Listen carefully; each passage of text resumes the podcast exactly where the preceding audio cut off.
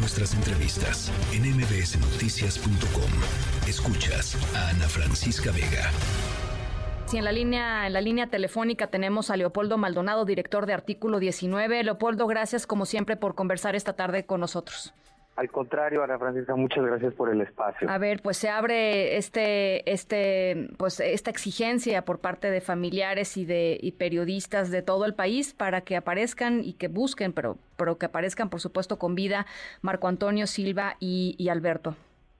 Así es, Ana Francisca, es lamentable porque además tan solo la semana pasada estábamos ya hablando del asesinato de un periodista en el Heraldo de del Heraldo de Juárez en aquella ciudad, en Ciudad Juárez, de Ismael eh, Villagómez, y entonces eh, otra vez los picos de violencia que de pronto pareciera que cesa, que amaina, pero se presenta pues en aquellas zonas donde sabemos que hay un control casi total del crimen organizado.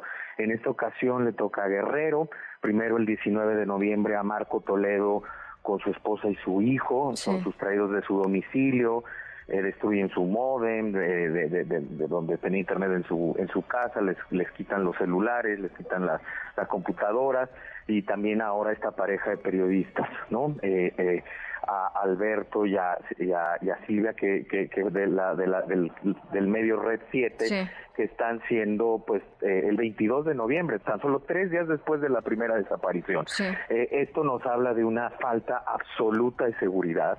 Estamos hablando de tres periodistas de la misma localidad, del mismo municipio de Tasco. Eh, tanto Silvia como Alberto fueron sustraídos en el centro de la ciudad de Tasco y las autoridades fueron reaccionando tarde y reaccionando cuando se hace público el tema, ¿no? Eh, hay, eh, ustedes tienen documentados en, en, Guerrero, uno de los estados pues más eh, em, difíciles para ejercer el periodismo, eh, pues casi 500 agresiones en, en, en los últimos años, Polo.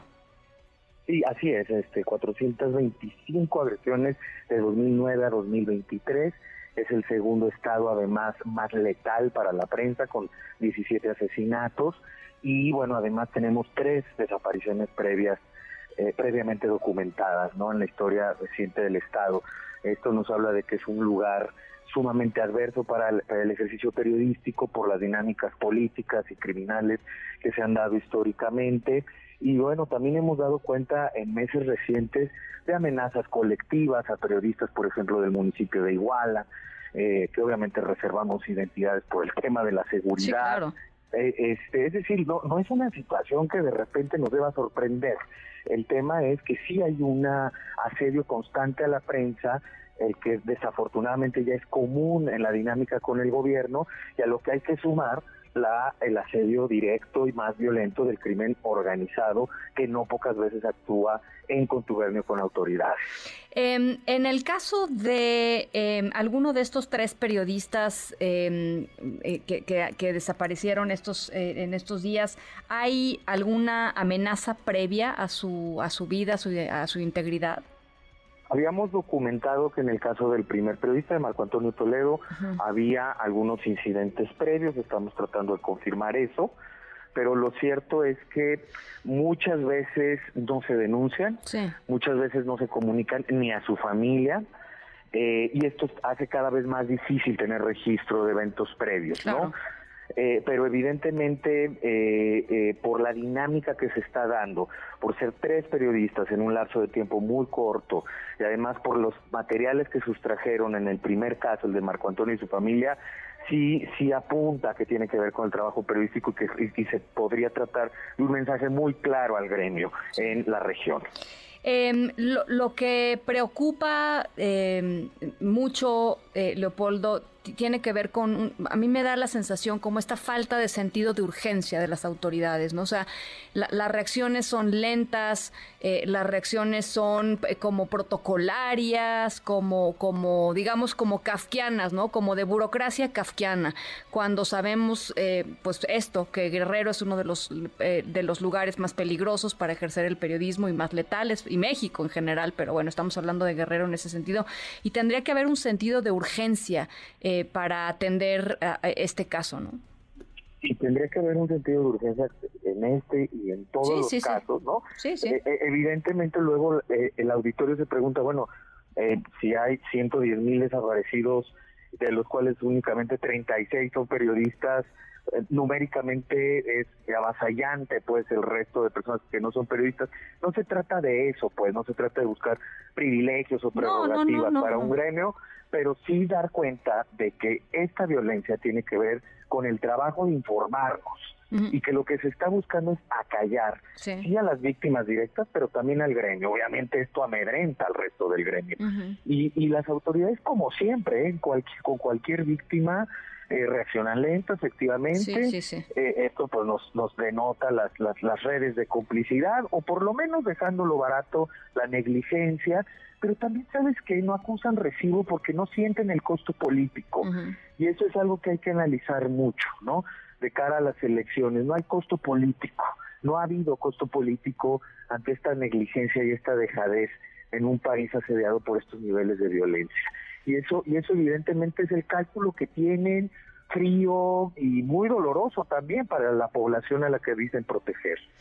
El presidente López Obrador, eh, Leopoldo, pues muy frecuentemente cuando habla de lo que él ve como los logros de su administración, habla de ya hay libertad de expresión, aquí nadie, ¿no? Aquí nadie sufre, digamos, este, por decir lo que piensa o por publicar lo que piensa o por este, transmitir lo que piensa y, y creo que hay una, pues, caray, una desconexión total con la realidad y con lo que es el trabajo de muchísimos colegas a lo largo y ancho de este país, ¿no?